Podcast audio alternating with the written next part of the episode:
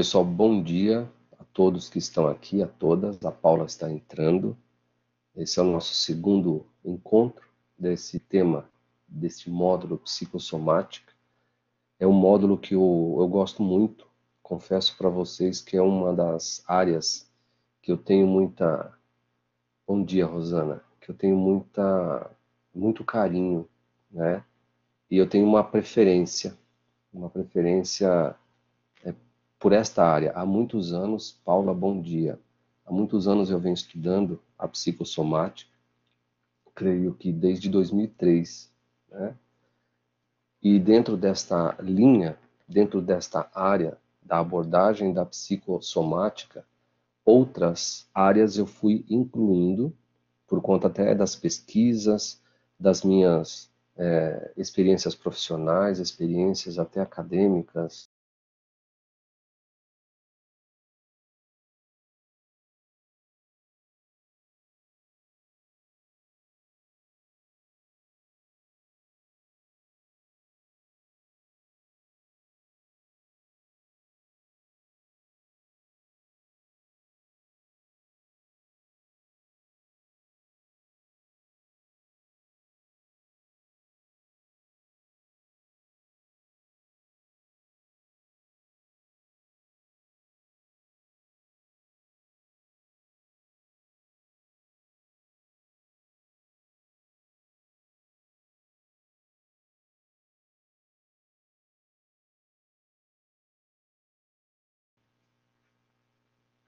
Bom, pessoas, eu mandei uma mensagem para Dani no, no, privado. É, eu estou com instabilidade na internet, estou aqui em casa, né? Eu falei para para Dani mandar um áudio para vocês. Caso permaneça essa instabilidade, eu vou reiniciar o meu modem, tá bom? Então, como eu estava dizendo, dentro desta linha né, de pesquisas minhas, depois na segunda parte da aula, me lembre de eu indicar para vocês é, alguns livros na área da psicossomática muito interessantes, livros científicos na área da psicossomática. Então, dois autores em especial é, contribuíram bastante para que eu abraçasse essa linha de investigação, essa abordagem. O primeiro foi o Roberto Giraldo, ele é um infectologista colombiano. Eu conheci o, o, o Dr. Roberto num, num congresso que ele veio aqui no Brasil em 2007, 2007 2008. É, e desde então, o, naquela época já, 2007, 2008, o Dr. Roberto Giraldo, ele causou uma baita polêmica, né? E essa polêmica e a tese dele vem se sustentando até hoje, e é isso que eu vou apresentar para vocês no decorrer da aula. A abordagem dele é fantástica, tá? Não é um maluco, ele é um, um médico infectologista, um dos principais infectologistas colombianos, per, é, colombianos. Eu não, hoje ele está radicado nos Estados Unidos, trabalhando, se eu não me engano, é, na Universidade é, da Califórnia. Eu não tenho certeza, tá? Mas me parece que é na Califórnia. Bom dia, Telmo. E o outro que me inspirou muito desde 2011, eu venho acompanhando os trabalhos dele, é o Bruce. Tá? Ele é o, o, precursor aí da chamada nova biologia. Ele vai, e nós vamos falar um pouquinho dele na, na próxima ou na última aula, um pouquinho da, da tese dele, né? Então, esses dois autores, eu peguei né, e eu venho trabalhando eles há muitos anos como embasamento da, da minhas, das minhas abordagens na área da psicossomática e hoje eu estou apresentando isso para vocês. A Luiz Rey, aí, algumas, alguns de vocês conhecem a Luiz Rey, ela é, na verdade, um, pode ser considerada uma terapeuta, tá?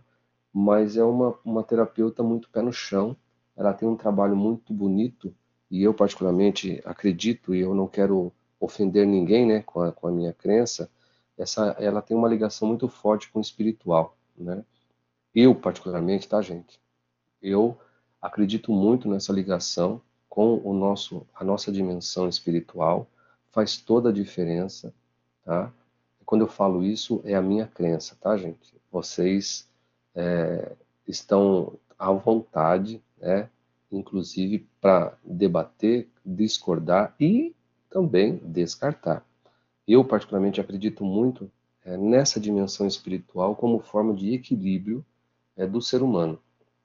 E eu é uma tese minha. E eu tenho visto muitas pessoas, muitas pessoas, principalmente de 10 anos para cá, adoecendo precocemente. É uma explosão de casos de ansiedade generalizada, depressão, síndrome do pânico, cânceres e etc. Né?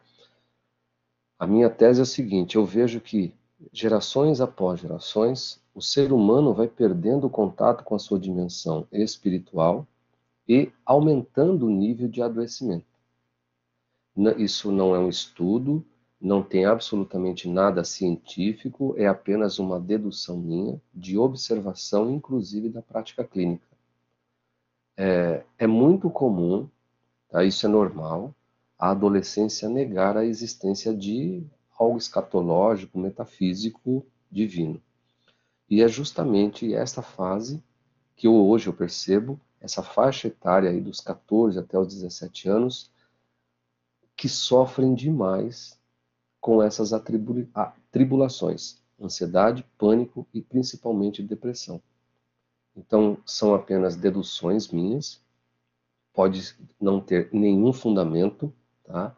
Mas, é claro, não é isso que eu vou trabalhar hoje com vocês, eu só estou explanando o início, por conta até que nós vamos falar um pouco dessa dimensão espiritual na aula de hoje, que reforça, segundo a teoria do Roberto, da Bruce, apoiado né, pela Luiz Rey, que quanto mais próximo da sua dimensão, quanto mais desenvolvida for essa dimensão espiritual, menos adoecimento se acometerá no ser humano. Tá? Então eu vou partir deste princípio hoje para que a gente possa explanar. E fique à vontade para colocar suas contribuições, colocar de repente alguma situação, algum caso que vocês estejam atendendo, que vocês estejam percebendo, né, que possa ser, possa ser algo relacionado com a psicossomática ou mais ainda com a psiconeuroimunologia. Então, a psiconeuroimunologia é um desdobramento da psicossomática, é um avanço no entendimento da psicossomática. Então, a psicossomática, ela foi incorporada pela medicina e a psiconeuroimunologia avançou ainda mais em outros aspectos, em outras áreas. Principalmente naquilo que eu falei na semana passada, do, daquele eixo né, o, o eixo de alarme nosso, ao, ao hipotálamo, a pituitária e as nossas adrenais. Essas são as três, é, três é, vamos chamar de pontos de alarme do nosso sistema é, é, imunológico. Tá? Hipotálamo, pituitária e adrenal. A Dani, nos bastidores, estava perguntando se eu já pensei no trabalho de conclusão, na atividade de conclusão eu disse a ela que eu estou bolando alguma coisa e a ideia seria mais ou menos isso, gente. Eu não sei se vocês vão concordar, tá? Eu vou apresentar um caso para vocês, né? E vocês vão, diante daquilo que vocês têm de conhecimento, né? Daquilo que vocês estão é, apreendendo, né? não aprendendo, aprendendo, absorvendo das aulas da psicossomática, vocês vão chegar à conclusão de vocês. Então, estou pensando mais ou menos neste modelo. Eu apresento um caso e vocês é que vão dar a conclusão, vamos chamar assim, a conclusão diagnóstica do processo, tá bom? Então, não tem certo e não tem errado. É apenas a abordagem que vocês farão diante de um caso que eu vou apresentar. Eu estou pensando em ir por esta linha, no mais tardar, de verdade, no mais tardar, na terça-feira, eu posto para vocês no Ava ou encaminho para a Dani e a Dani dispara para vocês, tá bom? Então eu estou pensando nessa linha, eu acredito que a gente vai trabalhar legal assim. É, um, é uma atividade até para exercitar né, vocês aí, para quem, principalmente para quem está começando na prática clínica, a observar uma pessoa você observa todos os detalhes e aí você chega a uma hipótese diagnóstica, Eu dividi o tema de hoje em três partes.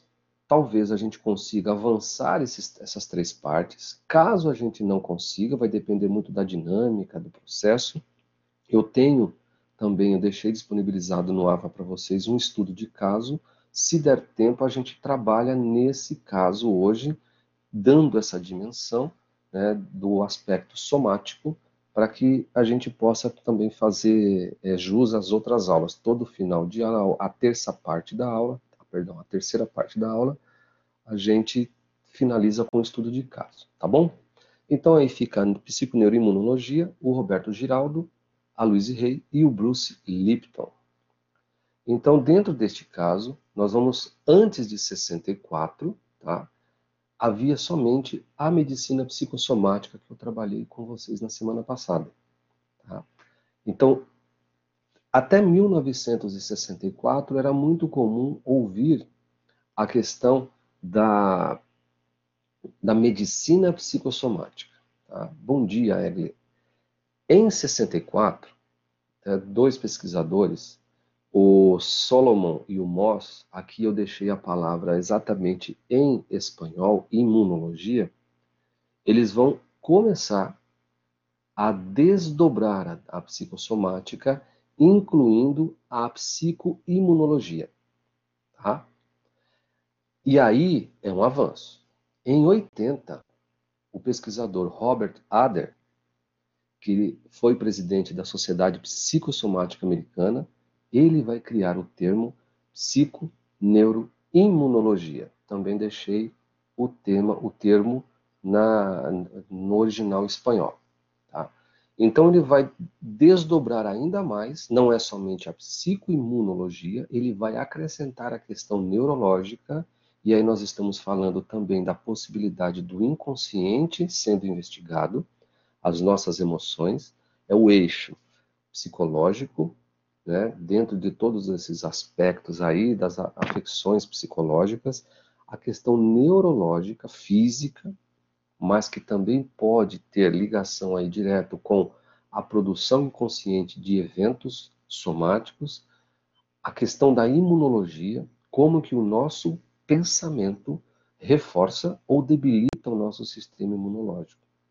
E tem um outro desdobramento que eu não mencionei aqui, que aí fica um baita palavrão, psico, neuro, endócrino, imunologia, que é outro desdobramento, isso é mais finalzinho da década de 90. Psico, neuro, endocrinologia. Psico, neuro, endócrino, imunologia. Tá? São quatro áreas que é muito mais abrangente, porque aí você vai tratar das questões inclusive endocrinológicas. Como que as nossas glândulas endócrinas respondem ao processo da imunologia.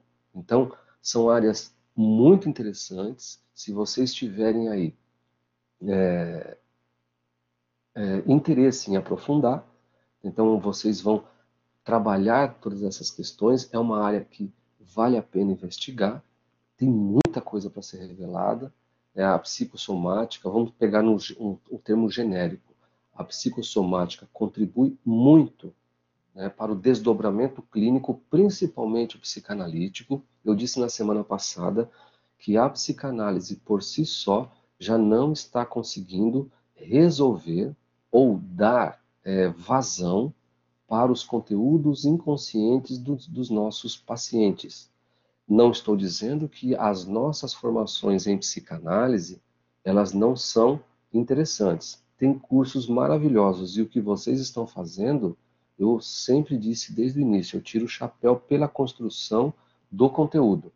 Mas a técnica por si só, isolada, não co consegue mais dar respostas rápidas para que o ser humano, para a, as solicitações dos nossos pacientes, dos nossos clientes. Então, quando você investiga o sistema imunológico da pessoa, podem reparar que uma pessoa autoastral, uma pessoa que tem autoestima inabalada, né, dificilmente esta pessoa fica doente. Quando você tem uma pessoa que tem, na maioria das vezes, suas emoções equilibradas, ou ela está de bem com a vida, ela não encontra nenhum empecilho para colocar para fora toda a sua criatividade, todo o seu potencial, ela se sente realizada, você não vê esta pessoa doente. Ao contrário, quando você percebe que uma pessoa passa a vida toda reclamando de tudo e de todos, esta pessoa o tempo todo é acometida por qualquer coisa, seja ela fúngica, viral, bacteriológica, enfim. Nós vamos falar um pouquinho da questão de fungos, bactérias, vírus, para vocês entenderem como este processo é maluco, tá? Então, quais são as funções do nosso sistema imune? Primeiro é a nossa defesa, tá? As infecções oportunistas, candidíase, muito comum nas mulheres, tá? A candidíase, é, claro, eu não vou aqui explicar a candidíase, mas a candidíase é um fungo oportunista, correto? Ela só se manifesta se o sistema imunológico, principalmente a nossa flora bacteriana, ela é reduzida por qualquer agente estressante e a nossa a flora bacteriana ela é reduzida, ela é morta e quem controla tá, a proliferação ou não da cândida é a flora bacteriana, principalmente intestinal. Quando você tem, no caso das mulheres, o famoso corrimento vaginal, ali está estabelecido ali uma questão muito grave de candidíase sistêmica porque já tomou né, todo o, o aparelho é, genital feminino. Então, a candidíase é um fungo oportunista que vai e tem uma relação direta com o fator imunológico.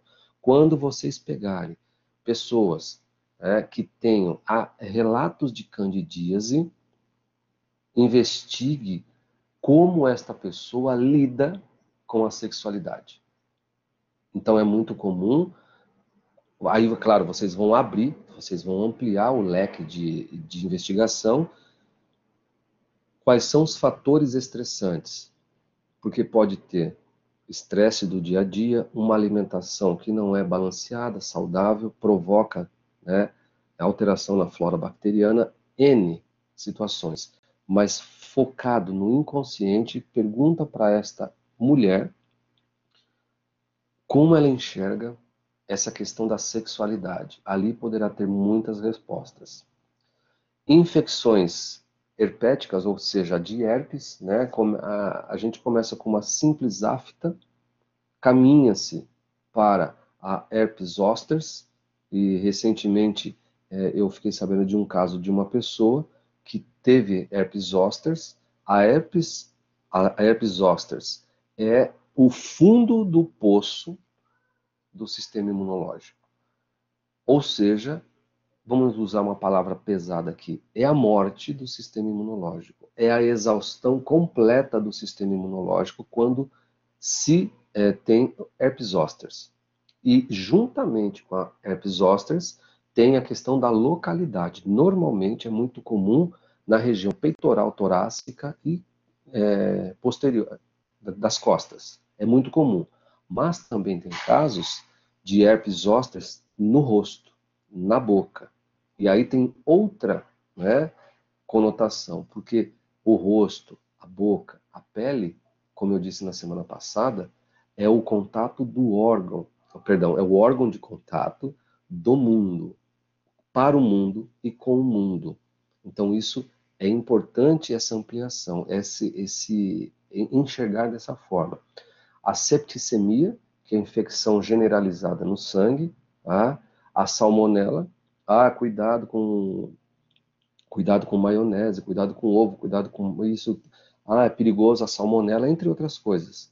Ah, mas tudo isso pode ocasionar né, doenças, atinge o sistema imunológico, porém, uma coisa interessante que o Dr. Roberto, nós vamos ver mais adiante, ele fala do padrão vibratório. As pessoas comem o mesmo churrasco, a mesma maionese numa festa. Você não ficou doente, mas duas pessoas do seu lado ficaram doentes. Qual a razão se todo mundo comeu o mesmo alimento? Então ele parte deste princípio. Né? Ah, mas a pessoa que comeu e passou mal, o sistema imunológico dela é mais debilitado que o seu. Por quê? Sempre tem um porquê, gente. Então, quando a gente olha essa questão, por exemplo, uma pessoa come uma salada e você comeu a mesma salada que esta pessoa. Esta pessoa ficou com intoxicação alimentar e você não. Qual a razão? Qual a explicação? Sistema imunológico reforçado, sistema imunológico debilitado. Por conta do que? Depende do seu padrão de vida, do seu estilo de pensamento, da forma como você enxerga tudo aquilo que acontece no seu dia a dia. Se você tira proveito de tudo, mesmo nas coisas negativas, você sempre enxerga o lado positivo. Né? É, estrongiloidíase, que é a, as lombrigas e etc., os parasitas, tem gente que tem parasitas demais. Ou seja, você entra, e aí eu vou falar uma questão, é, não é esotérica, não é absolutamente nada né, além mundo, é científico.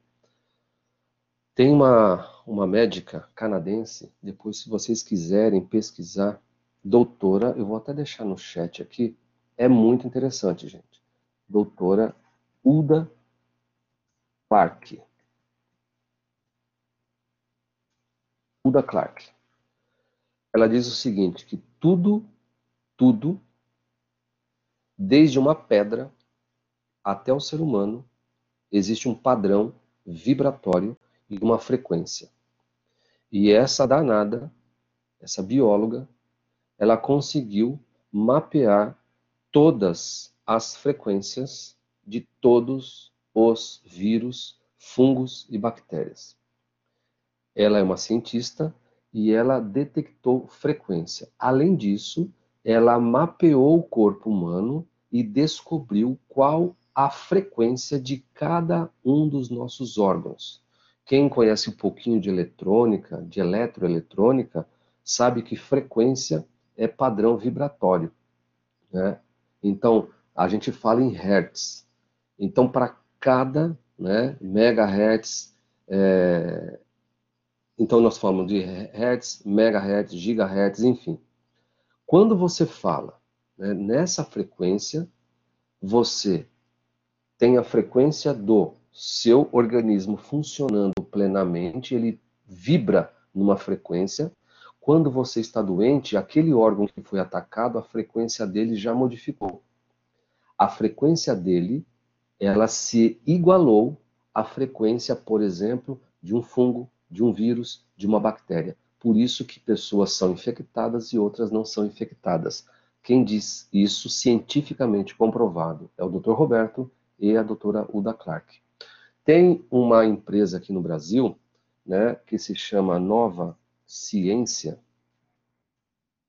Nova Ciência, e, eles, e o Alexandre, que é o principal é, mago dessa, dessa empresa, ele desenvolve aparelhos né, que equilibra as frequências, que mata fungos, parasitas, etc., através de impulsos de frequência no nosso organismo. Ele tem N, N equipamentos. Eu já usei muitos equipamentos dele quando eu tinha o meu consultório, tá? É fantástico. Então, é, tem um, um, um, aparelho dele que era muito famoso, que se chamava Hidrovitalis. Então, é, ele é, era um aparelho onde fazia desintoxicação do corpo da pessoa através de estímulos eletromagnéticos. Gente, isso não é bruxaria, isso não é efeito placebo, isso é científico. Então a doutora Uda Clark mapeou, né, mapeou cada um dos nossos órgãos e descobriu em que frequência cada um dos nossos órgãos vibra. Em contrapartida, ela também associou cada vírus, fungos e bactérias, principalmente, existe uma frequência. E aí, quando hoje é muito comum a palavra, né? Imagine um Tinder de pessoas com vírus, né? Uma brincadeira. Imagine um Tinder onde você tem lá o seu perfil e, e o vírus também, vírus, fungos, bactérias, vamos chamar de parasitas. Os parasitas também têm suas vibrações. Quando você escolhe, puxa vida, que bonito, e aí você clica ali, né, deu match.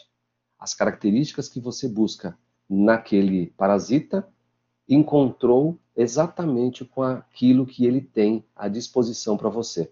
Então, é isso que a gente fala, deu match. Encontrou, bateu. É exatamente isso que acontece com a questão da psico, neuroimunologia. O nosso organismo, por N razões, a começar pelo mental, pelo emocional, baixa frequência, porque a nossa frequência é superior à frequência dos parasitas, a nossa frequência ela é superior. Quando você é acometido por infecção fúngica, bacteriológica, viral, tá? ou parasitária, enfim, o seu padrão vibratório baixou e você encontrou, deu match com os parasitas. E é por isso que você é infectado e outras pessoas não. Tá? O que eu estou falando, eu gosto sempre de frisar, porque eu sei que pode ser que tenham pessoas céticas, mais racionais, é difícil compreender esse, esse aspecto. Isso não é invenção, isso é ciência.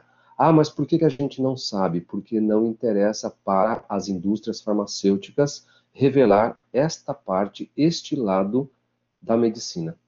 Quem trabalha muito com isso, gente, são os médicos ortomoleculares, são os terapeutas ortomoleculares, mas principalmente médicos ortomoleculares que trabalham bastante com equipamentos de frequência. Muito. E vou mais ainda.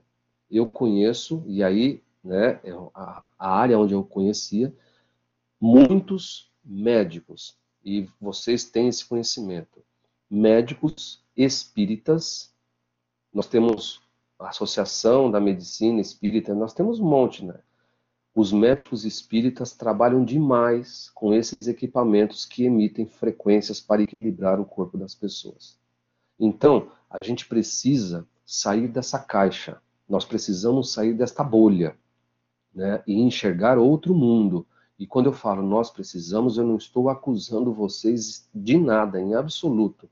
Eu estou falando de uma forma geral, as pessoas. Existe outro olhar dentro daquilo que todo mundo chama de senso comum. A medicina que nós temos hoje, sendo praticada desde a formação dos médicos, não é medicina para tratamento, para chegar a um estado pleno de saúde é uma medicina da doença.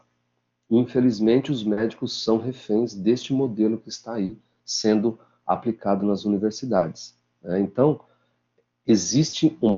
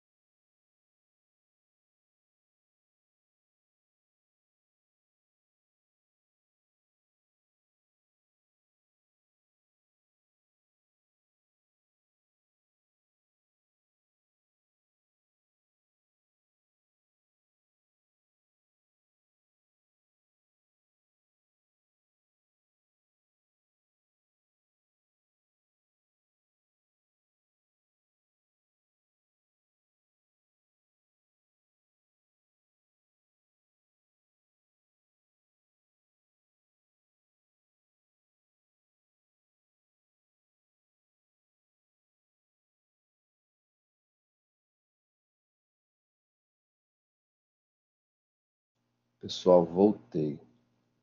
Estão é, me ouvindo? Estão me ouvindo? Ok. Vamos. Vamos fazer vibração em hertz. Ok. Dani, é, pessoas, é, me parece que estão fazendo manutenção, né? Aqui nessa região, eu não sei se na internet da região, estão passando cabo aqui porque Vivo Fibra chegou, etc. Tá uma bagunça na, na região onde eu moro, né? E a, a Bandeirantes, que é a concessionária da, da Eletropaulo, né, da AES, está aqui também. Então, eu estou experimentando essa instabilidade na minha internet. Eu peço perdão para vocês.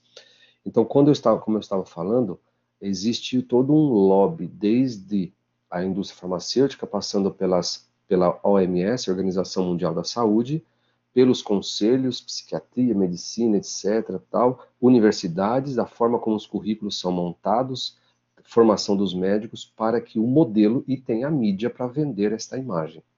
Então é claro que é complicado você sair dessa bolha. E todo mundo que pensa fora dessa bolha é visto com desconfiança e, e loucura, né? Então você é louco. Onde já se viu? Como é que você pode ir contra tudo aquilo que dizem que é verdade? E aí vocês vão começando a juntar os, os pingos nos is, né? E, e uma das questões que é muito comum quando você está diante desse fato, é, as pessoas que têm menos discernimento entram na bolha do pânico, né? da paranoia. Haja vista, gente, depois nós vamos falar um pouquinho mais para frente, haja vista o, o que está acontecendo com relação ao, ao corona. Né? As pessoas estão adoecendo com medo. O sistema imunológico está ficando debilitado porque as pessoas estão com medo. Mas, enfim, isso aí é outro detalhe, dá muito pano para manga.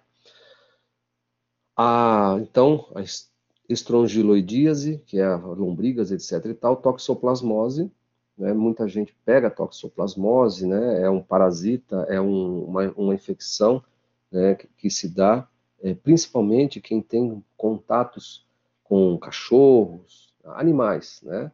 E aí fica a pergunta, por que que tem gente que teve animal a vida inteira e nunca foi intoxicado? Né? Então, a vigilância é outro fator importante do nosso sistema imunológico. Dentro da questão temos os tumores oportunistas. Sarcoma de Kaposi, linfoma cerebral, célula B, linfoma de Burkitt, câncer invasivo cervical. Não vamos entrar em cada um de, desses cânceres, né? Eu, claro, eu, citei alguns, senão a gente vai e vai embora. E o propósito não é entrar para falar de câncer, não é nada disso. É apenas dizer, reforçar aquela informação, principalmente do Bruce Lipton, né, que é um dos autores que embasa essa aula de hoje. Ele diz que apenas 5%, 5% das doenças conhecidas no mundo têm fatores genéticos envolvidos. 95% é tudo emocional. E ele provou, através da sua tese, que isto é verdadeiro. Então, quando fala de câncer, né, e aí o Dr. Roberto Giraldo, ele coloca como tumores oportunistas, ele começa dizendo infecções oportunistas e depois tumores oportunistas. Então, para o Dr. Roberto Giraldo, reforçado pelo Bruce, ele vamos dizer que esses principais cânceres são cânceres, são tumores oportunistas, que vai depender muito da debilidade do sistema imunológico, juntamente com o psíquico da pessoa, para desenvolver esse tipo de câncer. Então é necessário uma investigação para saber qual é o conflito emocional que esta pessoa está vivendo para que esse tipo de câncer possa ter sido instalado no corpo desta pessoa. E um outro fator, uma outra função do nosso sistema imune é a questão da homeostase, é devolver para o corpo o equilíbrio normal, né? Então, as enfermidades metabólicas oportunistas também. A diarreia é um sinal que tem alguma coisa estranha, dentro da psicossomática, você quer se livrar rapidamente daquilo que está dentro de você, o organismo provoca uma diarreia. Claro que tem a questão de uma comida com molho mais forte, né? Depende muito de como você está naquele dia, aquela comida não desceu bem, enfim. Mas também tem a questão do fator homeostase.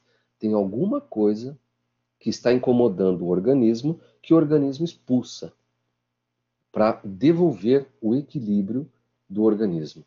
Queda de cabelo tem fator emocional. Se não, se tiver descartada a possibilidade dos fatores genéticos, queda de cabelo, né, é fator emocional, perda de peso ou ganho de peso, né, edema, inchaço, artrite, dermatite, demência, encefalopatia tudo isso o sistema imunológico vai tentar encontrar um equilíbrio e eles vão chamar isso de enfermidades do próprio metabolismo como sendo oportunista. Só se desenvolve se o eixo hipotálamo, pituitária e adrenal não estiver corretamente sendo trabalhado, se as pessoas estão vivendo no pico do seu estresse, né, pensamentos negativos, baixa frequência, você abre a possibilidade para que o nosso sistema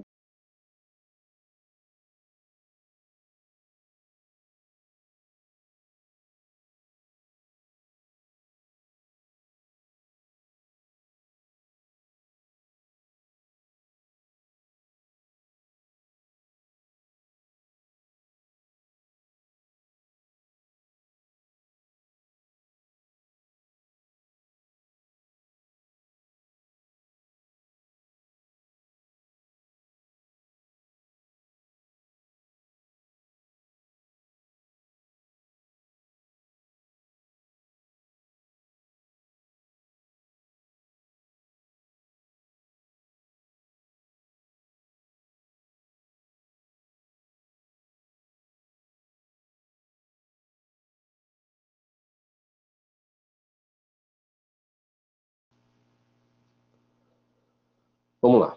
Então, voltando aqui, vamos passar para a próxima. Então, observações científicas em humanos.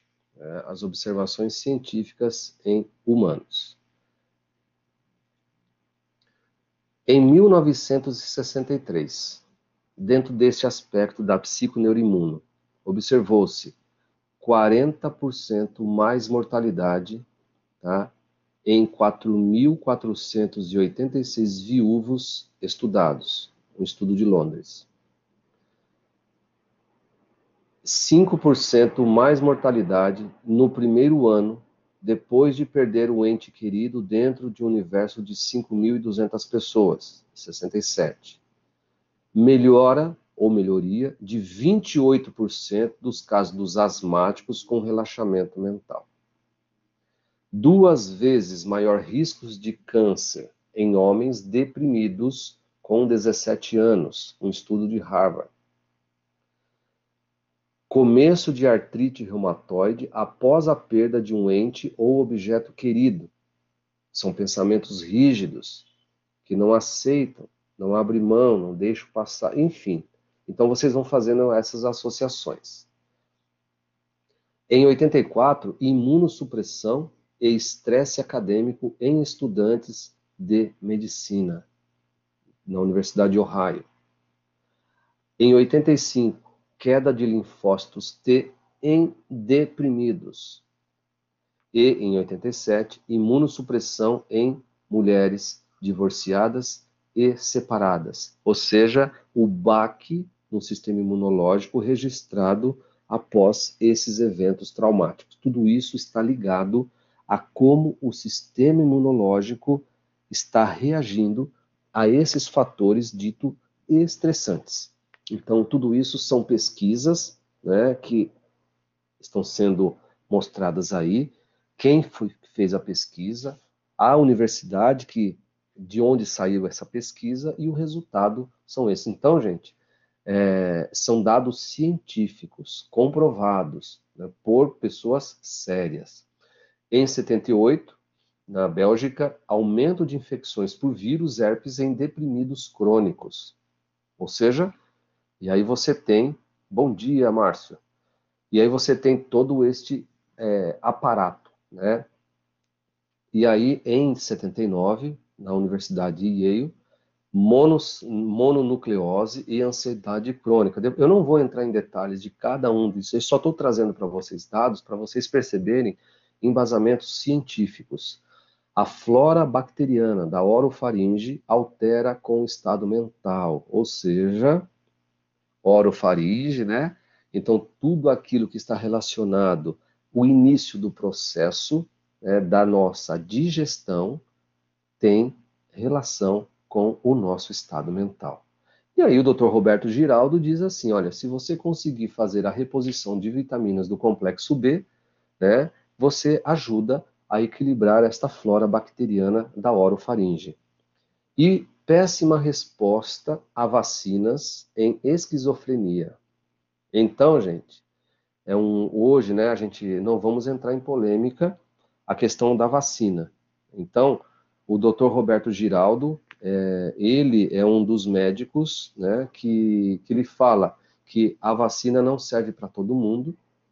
Casos de pessoas com esquizofrenia, né, segundo estudos, não tem eficácia nenhuma, porque o padrão vibratório desta pessoa não está aqui, está numa realidade paralela.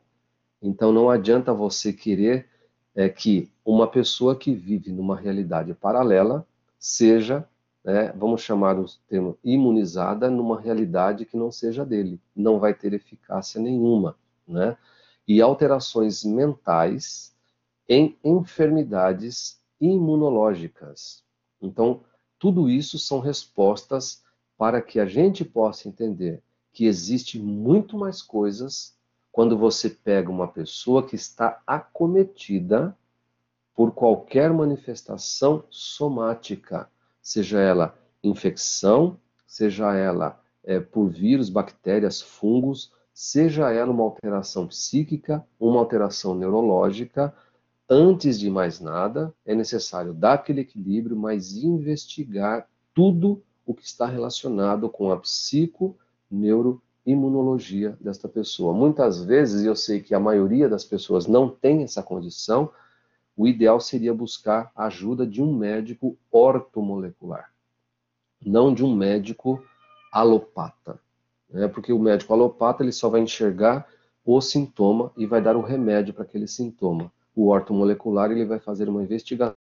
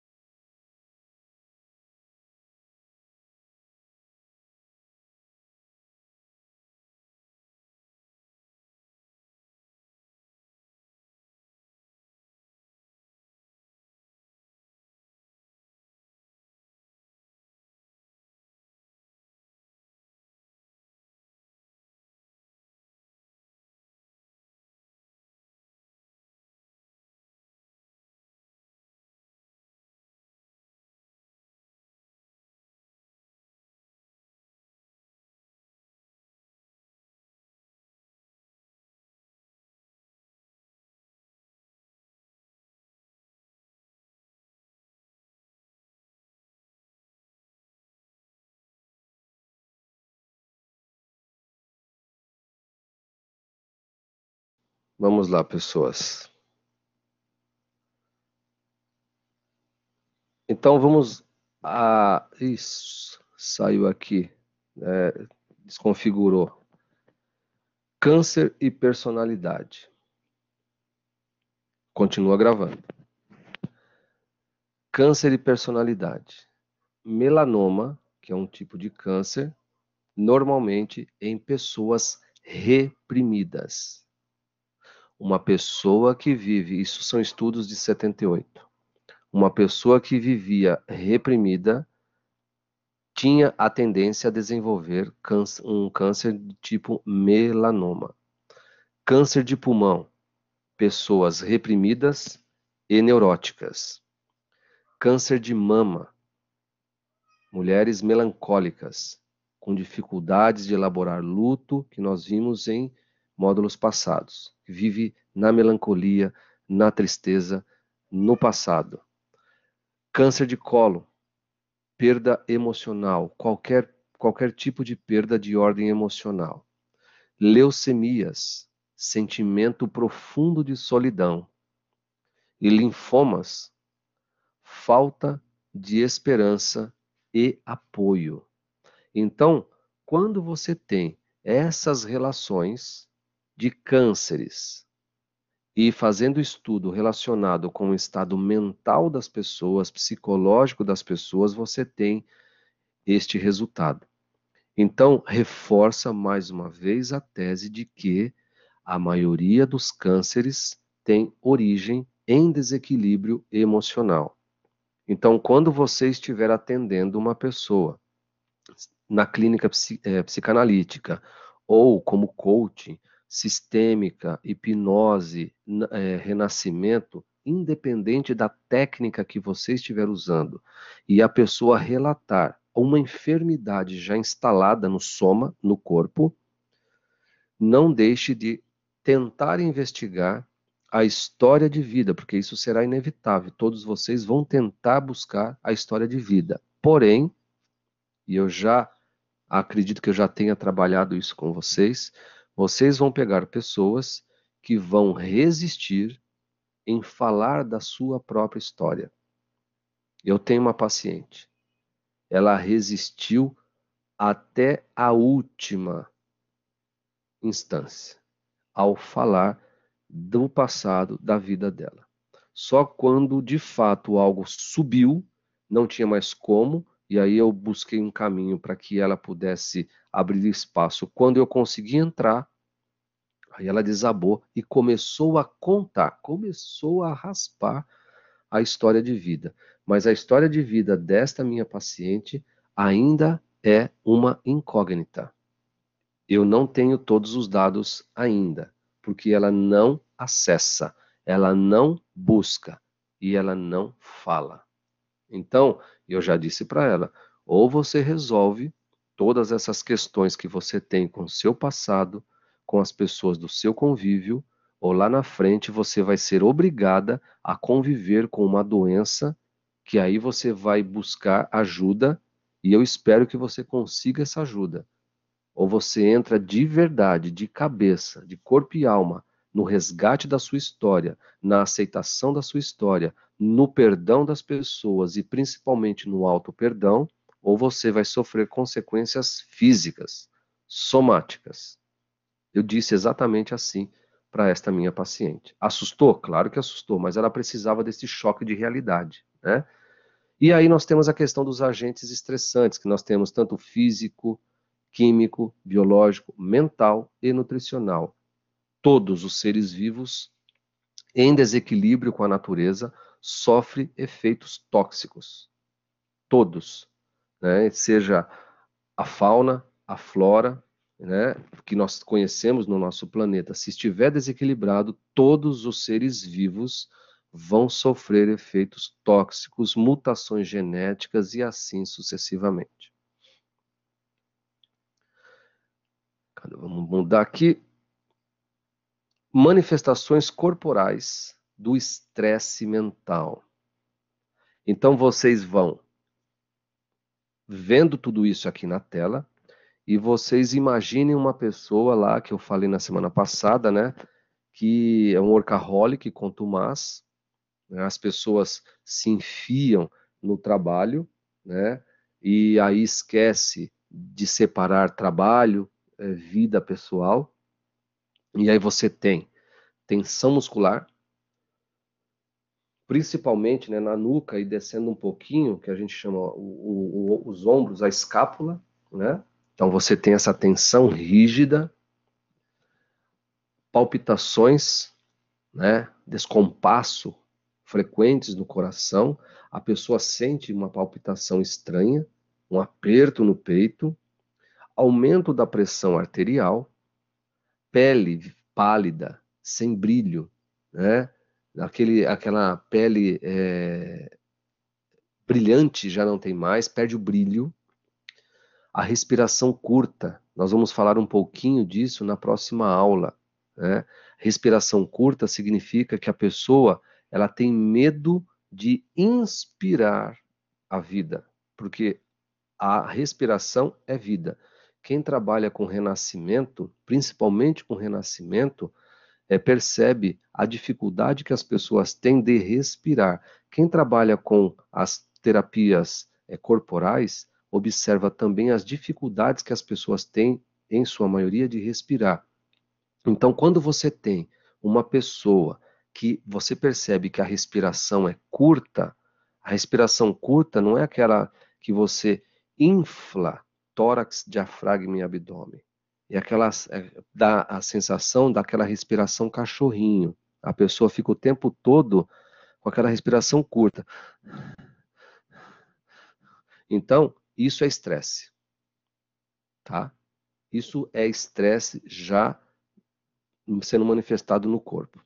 Aumento da micção, a pessoa o tempo todo vai ao banheiro, sente vontade, sente necessidades, descartado problemas é, renais, tá?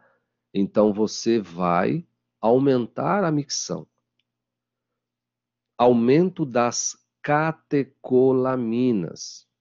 O grupo das catecolaminas é composta por adrenalina, noradrenalina. Então, uma curiosidade aí para vocês da área psi, né? A adrenalina, ela, ela vai correr todo o sistema circulatório, desde a saída lá das nossas adrenais, né, acima do rim,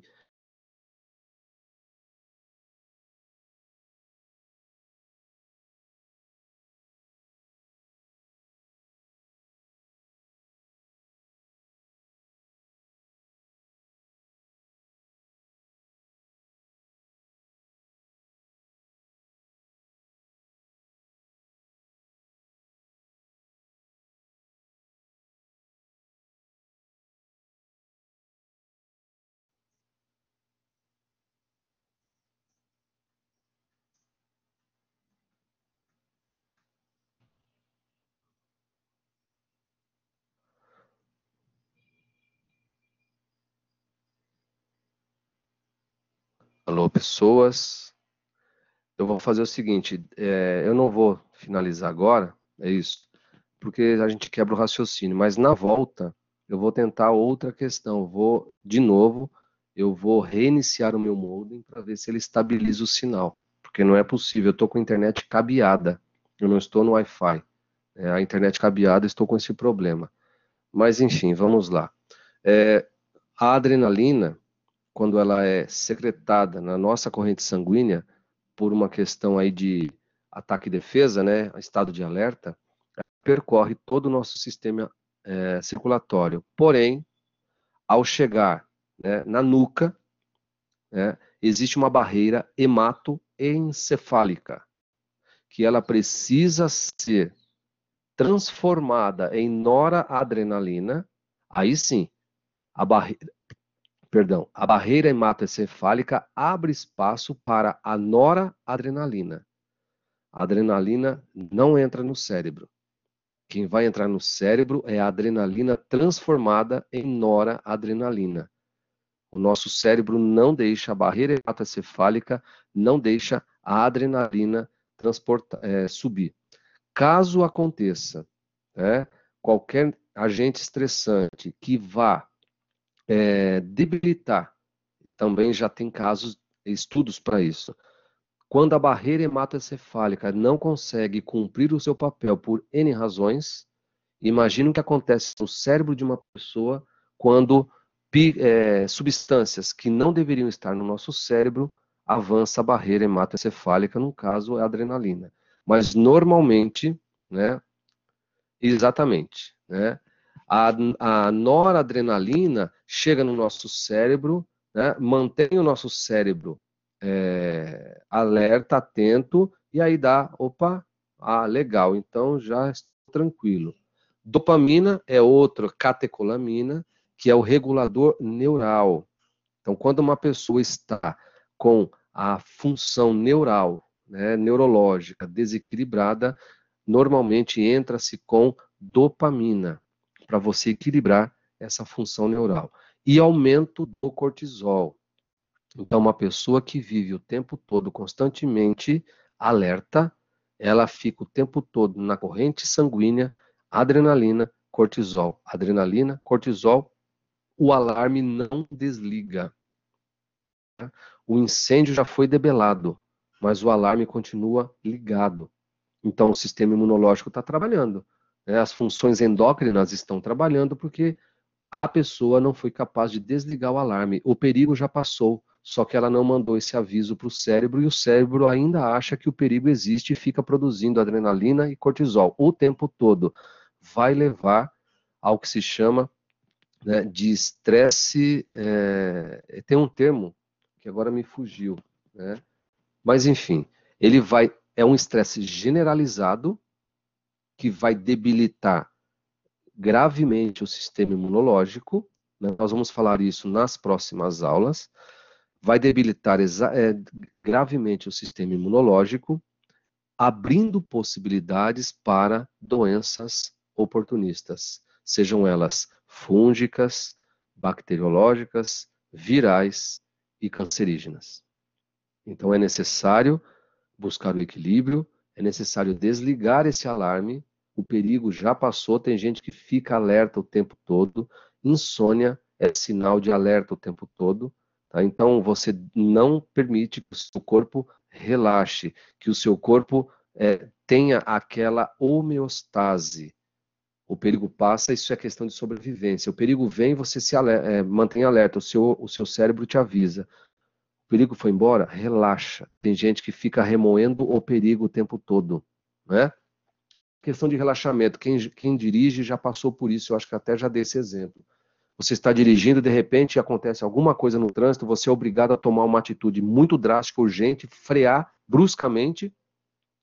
E aí, quando passa aquilo, a perna perde a força, o tônus. A perna treme, o corpo inteiro treme. É sinal que naquele momento a adrenalina correu violentamente o nosso corpo em alerta, o, o perigo já passou. Quando o, a, a musculatura ela perde aquele tônus da adrenalina, né, você, opa, não vou precisar brigar, não vou precisar fugir, aí a musculatura perde o tônus, porque é a adrenalina sendo reabsorvida pelo organismo, né, e a musculatura relaxando. Só que o choque foi muito forte e é por isso que a gente treme. É por isso que a musculatura não responde mais. A gente não tem mais o comando, a gente não consegue acelerar, não consegue frear, e a gente tem que parar o carro até recuperar a força nas pernas, principalmente, se o susto foi muito grande. Tá? Então, a gente precisa entender o funcionamento do hipotálamo, pituitária e adrenal para que a gente possa entender definitivamente o que acontece no organismo quando a gente não desliga o alarme. Então, a gente precisa estar atento a todas essas questões endócrinas estressantes mentais crônicos, medos, temores. Aqui eu, aqui eu é, destaquei alguns. Né? Perda de um ente querido, perda de algo material que representavam muito para você, separação e divórcio, briga de casal, doença do companheiro, da companheira estressa bastante, né? As pessoas. Oi, meu amor, quem chegou aqui foi o Valentim. Dá bom dia para as pessoas. Bom dia, pessoas.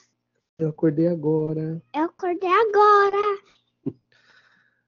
Então, nós temos aqui N casos, né? Aí a, Rosana tá mandando. Bom dia, lindinha, Virgínia. Bom dia, Valentim. Tá todo mundo mandando bom dia para você. Bom dia, Valentim. Olá, amor. Todo mundo falando. Bom dia, pessoas. Bom dia, pessoas. Então aqui nós temos doença do companheiro, da companheira, marido, esposa, enfim. Cuidar de uma pessoa. A Egli está chamando você de príncipe. É, olha que lindo príncipe, meu. Cuidar de um deficiente debilita a, o cuidador. Solidão é fator estressante mental falta de espaço que a pessoa sente não ter, também é uma questão estressante. O desemprego ou a ameaça de debilita o sistema imunológico da pessoa. O estresse constante no trabalho, as pessoas estão lá trabalhando e aquele trabalho é estressante, aquilo que ela faz não é prazeroso, é estressante. E cuidar de um bebê, por exemplo, prematuro, de baixo peso, isso também é, é, um fator estressante mental, né? E aí, aqui tá errado ali, tá, gente? Enfermidades ali, tem um R a mais ali, tá? Crítica. Uma pessoa muito crítica.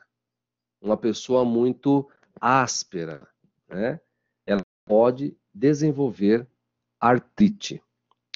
Artrite é, principalmente acomete as articulações, tecido mole, onde o tecido mole, a flexibilidade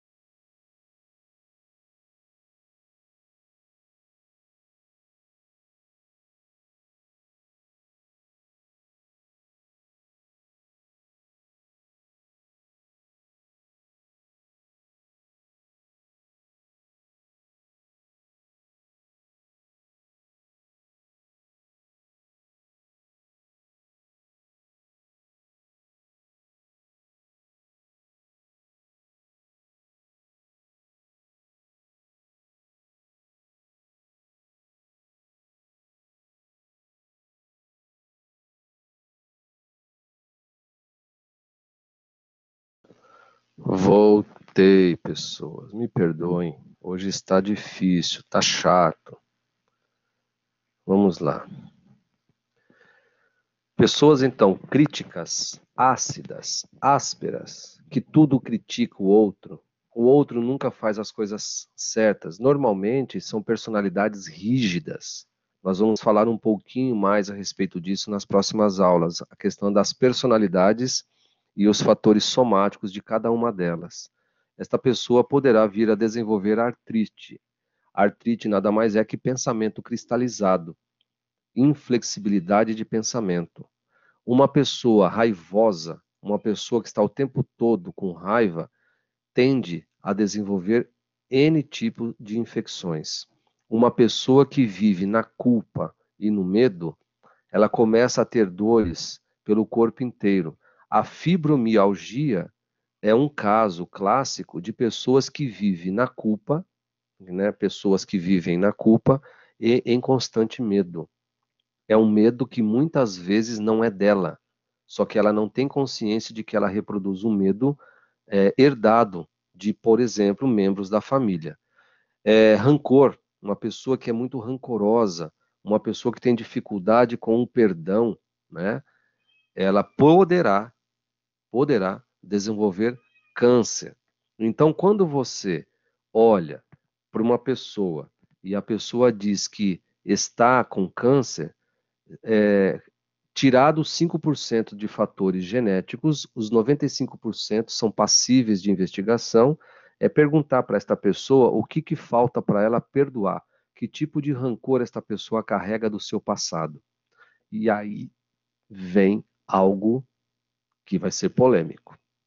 O Roberto Giraldo, que é este médico infectologista colombiano, em 1990, se eu não me engano, 90 ou 95, ele né, veio com a seguinte tese, de que a AIDS ela não é contagiosa da forma como sempre foi vendida para nós.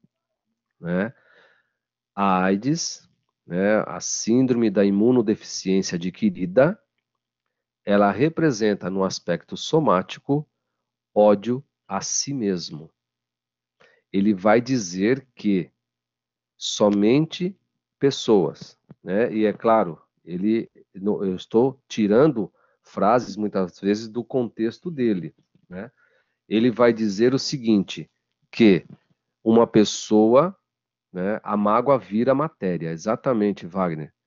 Lupus eritematoso, né, que é a doença autoimune, a AIDS, né, somente pega pessoas que não se ama. Então, claro que você tem N outras questões, não é por isso que, ah, então, se, não mexe no cabo não, mano, senão pode desconectar aqui. Então, se você tem uma questão de frequência, como eu estive falando, a questão da psiconeuroimuno, e, é, organismo equilibrado, você não terá essa contaminação. Então, nós vamos ver mais para frente. Isso foi a primeira grande polêmica do Roberto Giraldo. Né? Por conta disso, por conta disso, ele lá na Colômbia ele começou a participar de vários congressos levando esta tese de que a AIDS não é transmitida, não é uma doença sexualmente transmitida. Ela é um, um, uma, uma questão de infecção ou contaminação oportunista, dependendo da frequência que você emana, emite. Porque você tem pessoas que em tese, tá? Vamos falar do, do, do termo normal, do jargão comum. Pessoas que não estão preocupadas em se proteger e não são contaminadas. E pessoas o tempo todo, né, preocupada com essa questão, uma vacilada que esta pessoa dá, esta pessoa é contaminada. Então, é claro, para desfazer aquilo que a gente ouve desde 1985, não é tão simples assim né? Então, a gente vai precisar entender a lógica do Dr. Roberto Giraldo. E nós vamos entender essa lógica mais adiante. Então, vivemos saltando né, de medo em medo. E aí, quando a gente olha para o Dr. Roberto, Bruce e a própria Louise Hay, né, a gente vai entendendo que o, o ser humano, né, ele vai começar a experimentar vários medos. Aí nós temos os, alguns medos básicos, né, gente? Medo de levantar, medo de engordar, medo das provas, medo de perder alguma coisa ou qualquer coisa, medo de chegar tarde, medo de chegar cedo, perder o emprego, pobreza, pecar, amar, voar. Tem gente que tem muito medo de avião, né, voar. Você tem muitas vezes medo de amar, medo de falar em público. Tem muitas pessoas que têm muito medo de falar em público, medo de casar, medo de se separar, medo do desconhecido, de ficar doente. Tem gente que tem medo de ficar bom, né, de, de se curar. Pode não ser manifestado esse medo, mas é um medo inconsciente. São perdas que nós falamos na aula passada. São os ganhos secundários que muitas vezes as pessoas é, não se dão conta medo da, de contaminação por N é, fatores, medo do vírus, aí eu destaquei aqui o Covid, e eu disse na semana passada, o que eu tenho percebido, as pessoas que estão sendo contaminadas por este vírus são as pessoas que vivem pensando no vírus. Eu dei o exemplo, um funcionário de onde eu trabalho, é a pessoa que mais se cuidava, foi o único que foi contaminado. Medo de morrer e medo de viver. Medo gera dor crônica no corpo. Então, se a pessoa vive o tempo todo em estado de alerta, porque o medo cria um estado de alerta, o sistema imunológico não vai saber do que ou o que ele precisa combater. O sistema imunológico fica o tempo todo tentando entender onde que está a causa desse funcionamento desenfreado do, do nosso organismo. E ele busca dentro do nosso. E ele começa a perceber que aquela frequência ativou, por exemplo, uma proliferação da candidíase.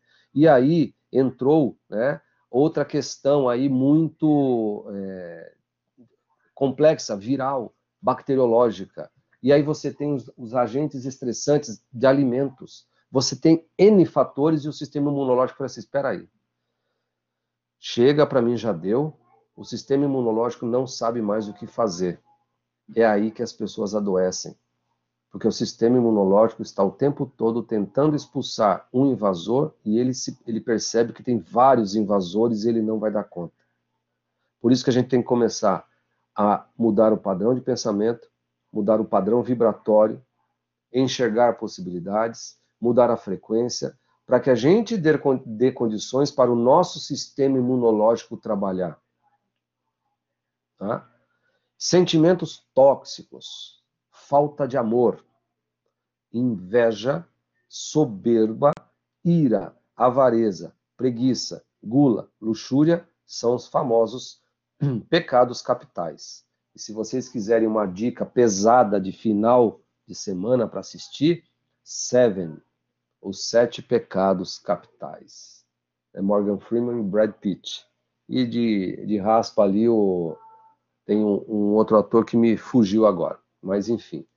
Medo, ansiedade, depressão, pânico, falta de esperança, ódio e rancor. Por que, que está destacado a inveja? Porque, na verdade, a inveja é um sentimento que você quer que, não que você deseja ter aquilo que o outro tem. Você deseja, quando eu falo você, me perdoe, não é você, tá? as pessoas. A pessoa deseja que o outro perca o que ela tem. Porque ela sabe que no fundo, no fundo, ela não vai conseguir ter o que a outra pessoa tem. Então ela inveja. E a inveja é o sentimento que a pessoa tem de querer que o outro perca o que conquistou, o que conseguiu. Então, por isso que inveja está destacada. Aqui, né, quando fala de inveja, aí eu peguei um caso né, da pandemia. Né? quando a gente fala de pandemia, pandemia gera medo e não é comum a gente conversar com as pessoas. As pessoas estão debilitadas. Quem está em casa não aguenta mais ficar em casa. Nós já falamos isso lá atrás, não vamos repetir, porque ficaria né, é, um senso comum já de, do que a família hoje representa dentro desse aspecto de isolamento social. O temor, o pânico, a depressão, tem muita gente deprimida com este momento, tem muita gente com medo e tem muita gente depositando, né? Tem muita gente depositando a salvação da humanidade numa vacina. Gente, é mais uma vacina. É? Eu não estou fazendo apologia nem a favor e nem contra. É? Eu, eu, particularmente, não tomo vacina. E não é do, da Covid. Eu não tomo nenhum tipo de vacina. A última vez que eu tomei vacina na minha vida foi aos 10 anos de idade. Eu não sei se eu já comentei isso com vocês. Então, tem gente que acha que a salvação está fora. E eu não estou discutindo o aspecto válido ou inválido de uma vacina. Não é isso. Tá? Eu, particularmente, não tomo vacina. E eu acredito, eu, Roberto, eu acredito piamente que essa vacina, como outras vacinas, né, não é que não são necessárias, depende muito do sistema imunológico da pessoa. Eu acredito, de verdade. Porque eu nunca tomei vacina da gripe e nunca fiquei gripado ou resfriado. De verdade, gente. Eu não fico. Eu não tenho. Né? Para vocês terem uma ideia, a última vez que eu fiquei doente, a última vez que eu fiquei doente foi em 2015 que eu peguei é, dengue. Foi a última vez. Olha o fio. A última vez que eu fiquei doente foi em 2015. Antes de 2015, a última vez que eu tinha ficado doente foi em 2001, que eu fiquei com rubéola. Então, é claro que eu estou colocando um caso pessoal. Eu, particularmente, não fico doente. Então, se eu não fico doente, é claro, eu cuido da minha alimentação, eu tenho uma alimentação teoricamente saudável, não dá para a gente ser 100% saudável, né? Procuro me cuidar, faço reposição de vitaminas, minerais, né? Então, pensamento sempre antenado, pratico a minha espiritualidade de verdade, acredito demais na minha espiritualidade. A pandemia, no caso, no começo, tudo aquilo que foi criado, claro que gerou pânico, temor em todas as pessoas. Gente, mas nós já aprendemos a lidar com ela. O, o alarme tem que ser desligado. Eu não estou dizendo que não exista o vírus. Não, eu não estou negando o vírus. Nós aprendemos a lidar com ele. Desliga o alarme. Se você ficar o tempo todo alarmado, seu sistema imunológico ficará debilitado. E quando, se, quando, se formos infectados, o nosso sistema imunológico não terá condições de vencer o vírus, porque ele já está sendo utilizado para outras coisas. Né? Então, é, é nesse sentido, é nesse contexto que eu estou querendo dizer. Vírus é vírus, gente. Nós somos infectados todos os dias por vírus. Só que a gente não sabe. O nosso sistema imunológico dá conta. É vírus da gripe o tempo todo. Todo ano as pessoas ficam, em tese, doentes, gripadas, resfriadas, enfim. O nosso sistema imunológico dá conta. Naquela janela ele vai dar conta do nosso sistema imunológico, vai embora, acabou. As infecções virais, bacterianas, enfim. Não fique neste pensamento paranoico. Você debilita o seu sistema imunológico. E se de fato você entrar na frequência, você vai ser contaminado. E aí o seu, seu sistema imunológico não terá forças para reagir. Eu não estou dizendo que, você, que as pessoas irão a óbito, não é isso. Vai demorar muito mais para ela se restabelecer.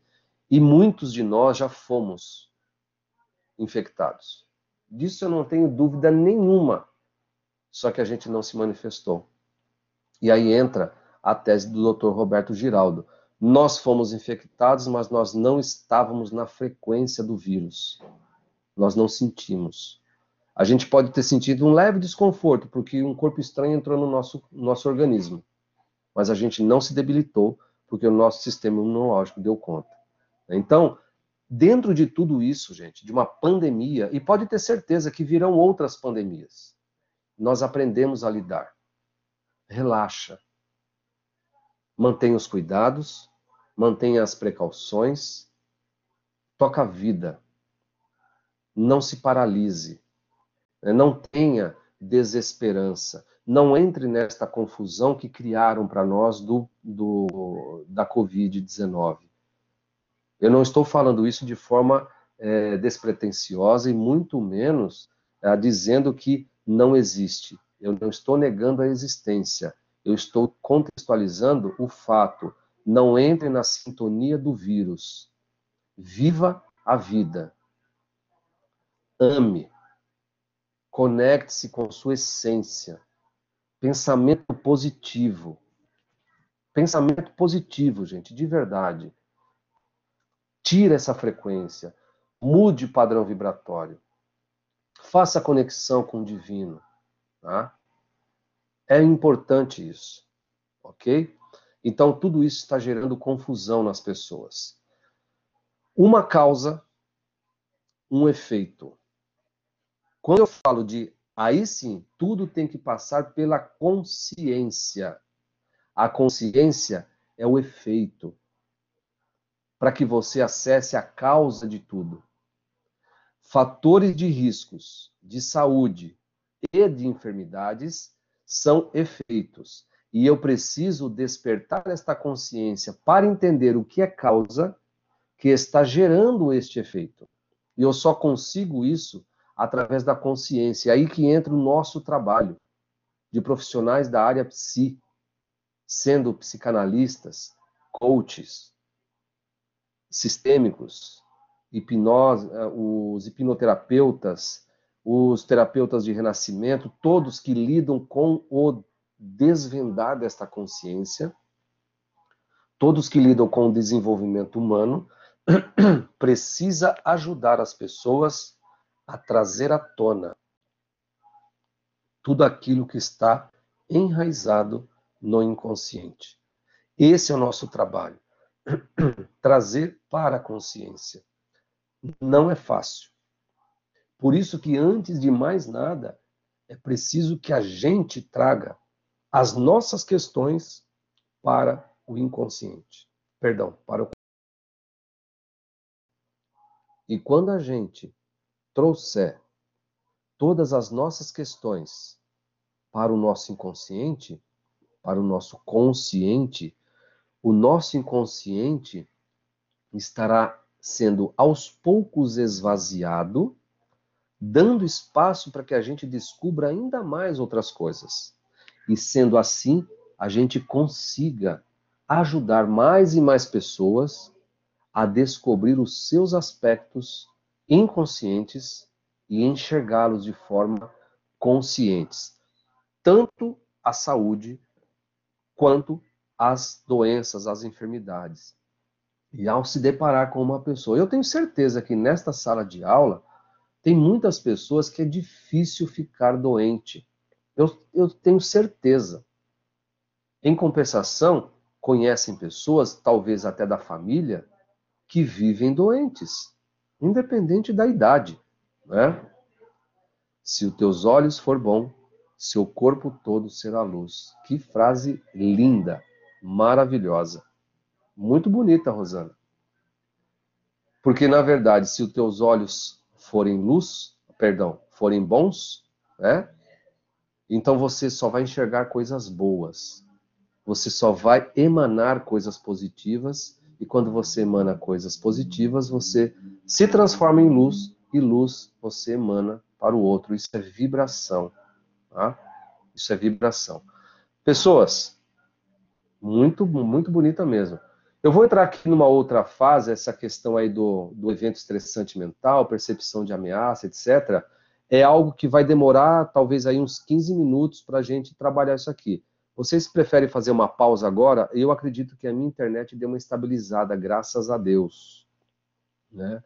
A realidade paulistana é querer socar ao menos umas três pessoas por isso, é verdade. Né? Como equilibrar? Ó, gente, na verdade é assim, é perceber, né, Daiane, é perceber por qual razão o outro te estressa. Vou dar um exemplo ontem. Ontem eu estava sentado no metrô, indo trabalhar aqui no Tucuruvi, né? E aí, sentei, entrou na próxima estação, Jardim São, é, Parada Inglesa, entraram duas pessoas, uma sentou do meu lado, no banco na lateral, e aquele metrô que não tem ar-condicionado, aquele que tem ventilação. E a janelinha estava aberta, né, para ventilar. Aí o camarada estava conversando com o amigo dele, ah, não estava ouvindo o amigo, ele virou e pá, fechou a janela. Eu pensei, de verdade, eu pensei em levantar, abrir a janelinha e falar para ele assim: Meu, esse trem não tem ar-condicionado, vamos ventilar. Eu falei assim: Eu não vou falar nada. De verdade, não vou falar nada. O trem deu uma vibrada, a janela abriu sozinha. Ele olhou para cima, fechou de novo. E eu lendo, já me desconcentrei. Pela segunda vez a janela abriu sozinha. Eu falei assim: bom, é a providência divina me dizendo: não faça nada, deixa que eu faço por você. Ele desistiu e parou de querer fechar a janela. É um caso bobo? Pode ser um caso bobo, mas se fosse numa outra situação, eu já teria explodido, eu já teria falado, eu já teria feito. Eu esperei. De verdade, eu esperei para ver o desdobramento. Ao sair dos túneis lá da, da linha norte e sul, ia chegar em Santana, Santana é aberto até a Armênia, eu iria sutilmente abrir, porque o barulho não ia estar concentrado. Mas não, nem deu tempo.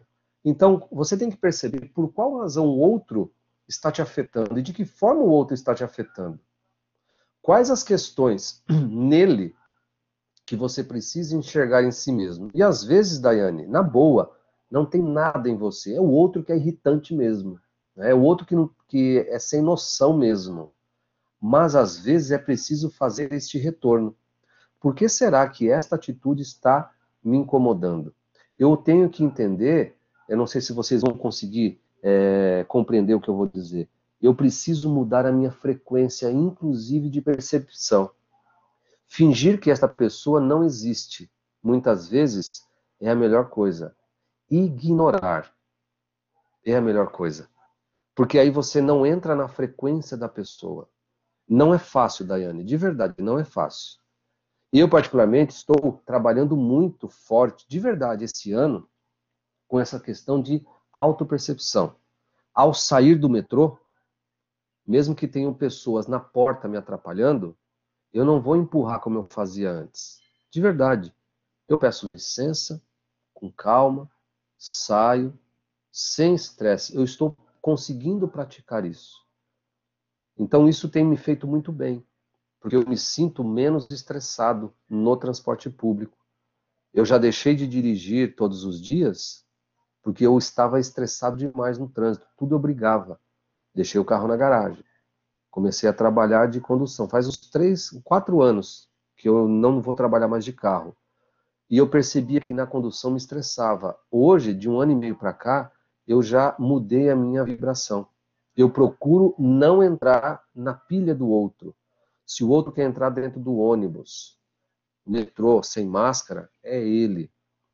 Se o outro quer falar, ler, gritar, ouvir música alta, é dele deixa ele passar a vergonha que ele tiver que passar. Eu não vou entrar mais em conflito e confronto com absolutamente ninguém. Eu quero viver em paz, de verdade. Porque, é, por que, que eu estou dizendo isso? Recentemente, a minha esposa virou para mim e falou assim, né? Você, quando chega em casa, você vem carregado. Eu sinto que você está carregado. Isso é perigoso. Eu sinto que você, quando entra em casa, você se transforma, porque você traz tudo que não presta da rua. E eu comecei a me policiar em cima disso, né? E de vez em quando, de verdade, eu vou lá antes de tomar banho, pego um punhado de sal grosso, esfrego no ombro, né? na nuca, vou descendo pelo peito, as costas, tá? Vou, de verdade, eu passo o sal grosso e depois aí eu vou tomar banho para tirar. De vez em quando eu faço isso, pelo menos uma vez a cada 15 dias eu passo sal grosso. Eu acredito, como eu fui tratado com benzimento na minha infância, eu acredito nessas coisas escatológicas, metafísicas, espirituais, de verdade. Bom, é, tenho me afetado demais com as coisas externas, isso tem me afetado de verdade. vou reparar nesses pontos. Essas aulas vieram no momento certo. Obrigado, Daiane. Márcio, gratidão. Né? É, é, na verdade, assim, é o que eu venho falando nos meus eventos, nas minhas lives e nas minhas aulas, né? É, tudo aquilo que eu estou passando é exemplo que eu estou vivendo e, na verdade, eu quero repassar para mim funcionou. Pode ser que para alguns de vocês não, não tenha funcionado, mas para mim, por isso que eu venho trabalhando essa questão da psicossomática há muitos anos, porque eu vejo que isso em mim está funcionando. Né? Então, essa experiência, claro que pode ter questões pessoais, né? e isso é importante, a gente não precisa concordar em tudo com o outro, mas são experiências que para mim têm funcionado. E se tem funcionado, por que não né, dar dicas, orientações e ferramentas para que mais pessoas possam experimentar se funciona ou não com você, né? Se não funcionar, gente, descarta, não tem problema nenhum, ok?